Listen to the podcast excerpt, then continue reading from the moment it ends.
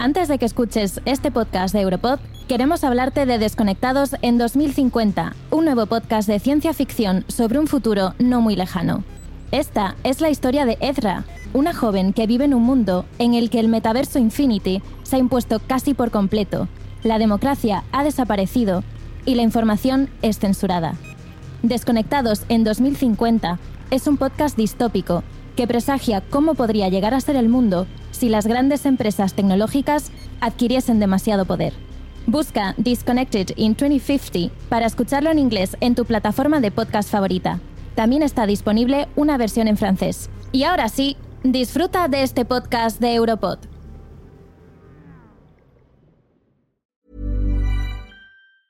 Burroughs Furniture is built for the way you live. From ensuring easy assembly and disassembly to honoring highly requested new colors for their award-winning seating, they always have their customers in mind. Their modular seating is made out of durable materials to last and grow with you. And with Burrow, you always get fast, free shipping. Get up to 60% off during Burrow's Memorial Day sale at burrow.com slash ACAST. That's burrow.com slash ACAST. burrow.com slash ACAST. Europod.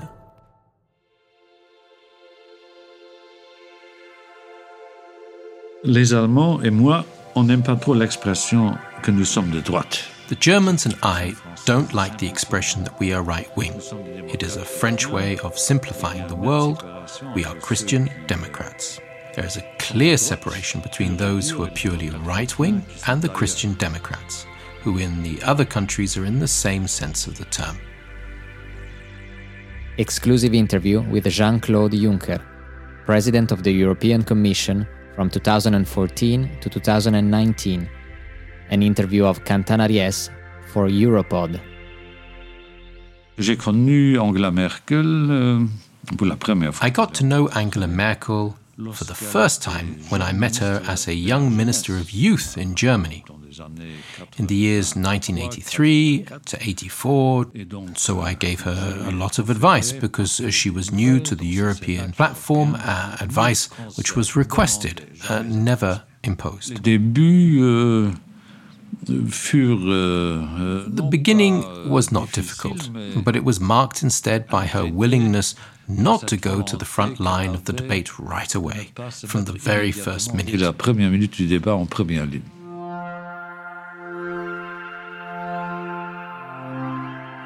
What impressed me the most about Angela Merkel was her great modesty. She is the German Chancellor. German chancellors and French presidents, to be honest, don't need to enter into arguments even if they do it. It's enough to say, I, Chancellor of Germany, or Moi, président de la République, ça produit un it produces a certain effect. If I, the Prime Minister of Luxembourg, were to say, I, the Prime Minister of Luxembourg, it would not turn the tables upside down. Elle n'a jamais- No, she never played that card. And besides, she's a great listener. She listens to everyone, not only in meetings, but also before the meetings, while preparing for the meetings, in giving the same importance to each and every one of her interlocutors. Uh, she was exemplary.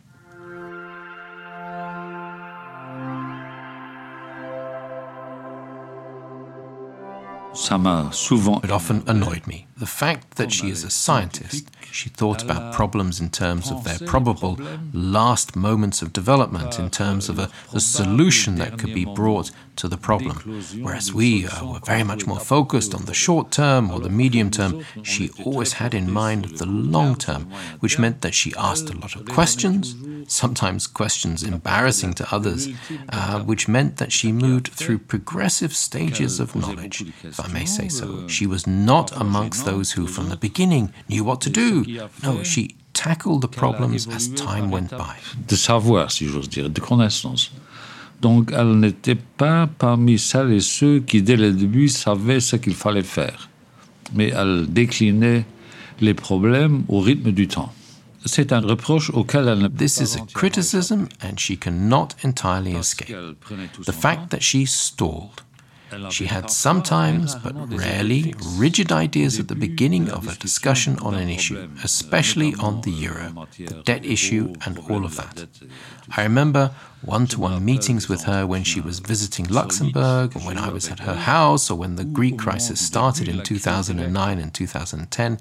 She was very insistent that the International Monetary Fund should be involved in Europe's solution. While Trichet, others, and I thought uh, Europe has a problem. Europe must solve its problem without the contribution of the International Monetary Fund, arguing that uh, if the United States had a budgetary problem in California, it didn't turn to the International Monetary Fund, which was the, its neighbor of the White House in Washington, but tried to respond to that serious Californian crisis with a national resources. Europe, under her leadership, had chosen to involve the International Monetary Fund in the management of the crisis, which cost us a lot of time. But apart from that, her character was good. Mais à part ça, elle était de bonne composition.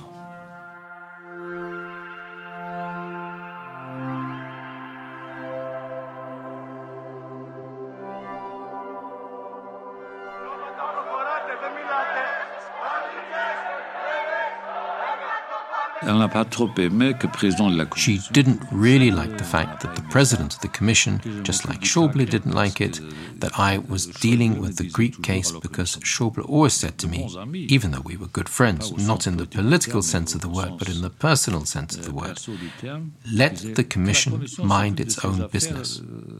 The solution to the Greek crisis is the business of the governments of the Eurozone. And I answered, no, no, no. There is an article in the treaty which says that the Commission is in charge of the general interest of the European Union.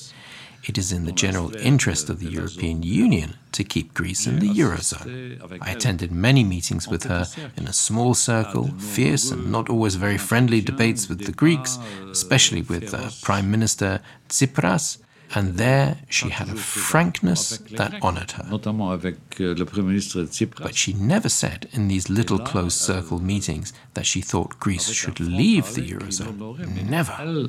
n'a jamais dit dans ces petites réunions en cercle fermé qu'elle était d'avis que la Grèce devrait quitter la zone euro. Jamais.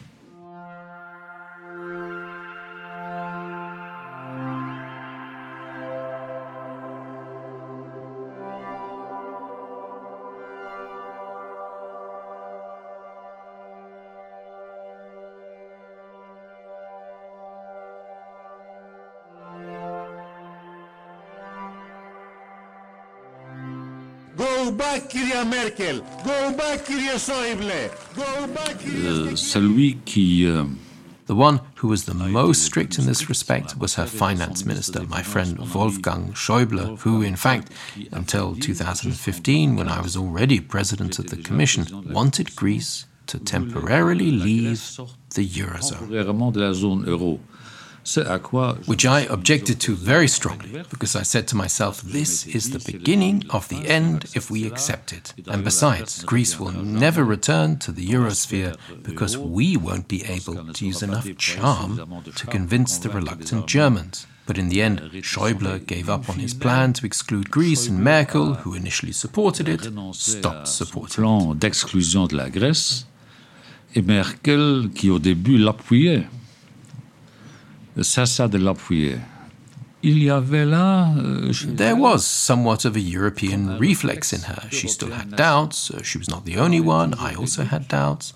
But in the end, she said to herself, if we don't save Greece, this is the beginning of the end. And when she saw that a European non response to the Greek crisis would have as its ultimate consequence the definitive undermining and tearing apart of the Eurozone, she changed her tune. Fortunately, la zone euro, elle a euh, changé le fusil d'épaule, heureusement.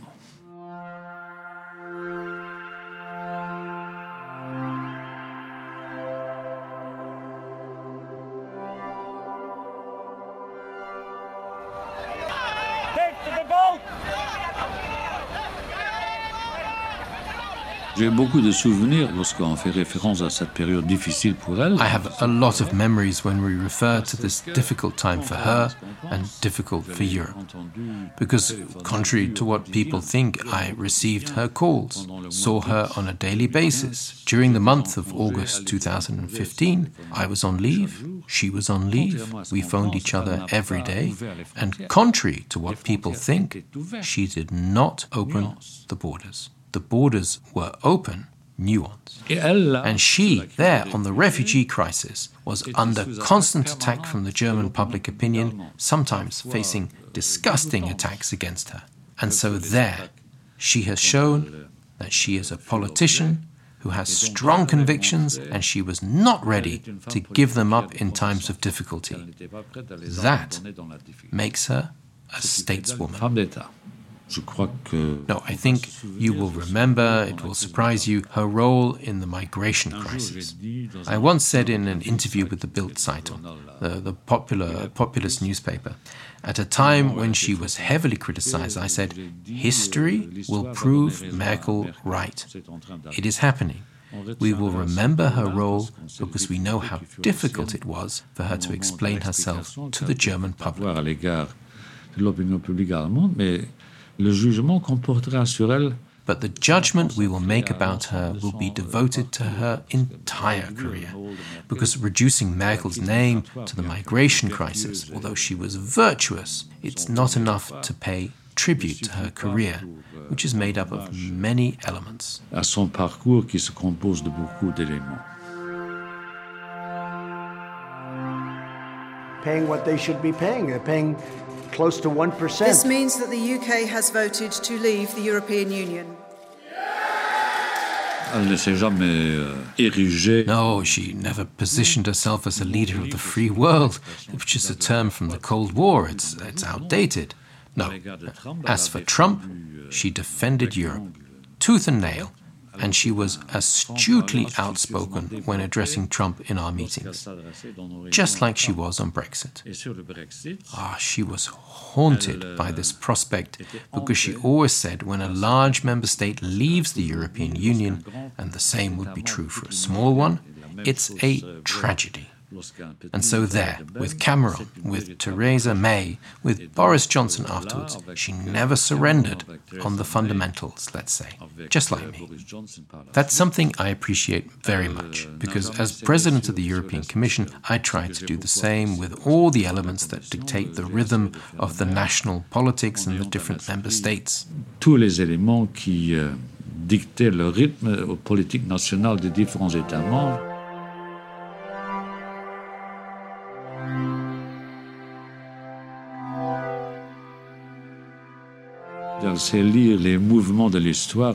She knows how to read the movements of history in detail if necessary. And she saw that at the time of the pandemic, Europe's time had come. I, I, don't really like the expression Europe's time has come because it comes around every corner. But in this case, it was true. Because of the need that was obvious at the beginning of the pandemic, I think she saw that in the face of the pandemic, a European response was needed because national responses would not be enough, because there would be too many contradictions, which still exist, but even more serious contradictions in the ways of doing things. So it was the understanding of the context and of the people that led to the solution that Europe finally adopted.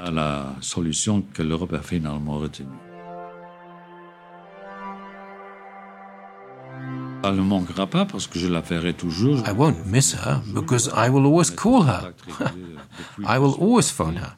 We have been in regular contact since I left, and so I visited her in Berlin as a former Commission president. No, we stay in touch because friendships don't end the day the job ends. Euh, ne cesse pas le jour où les fonctions viennent à échéance?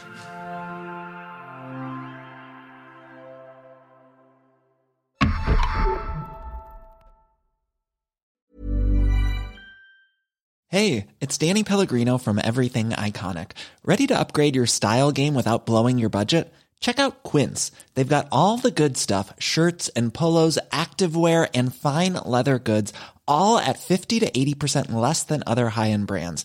And the best part? They're all about safe, ethical, and responsible manufacturing. Get that luxury vibe without the luxury price tag. Hit up quince.com slash upgrade for free shipping and 365 day returns on your next order. That's quince.com slash upgrade.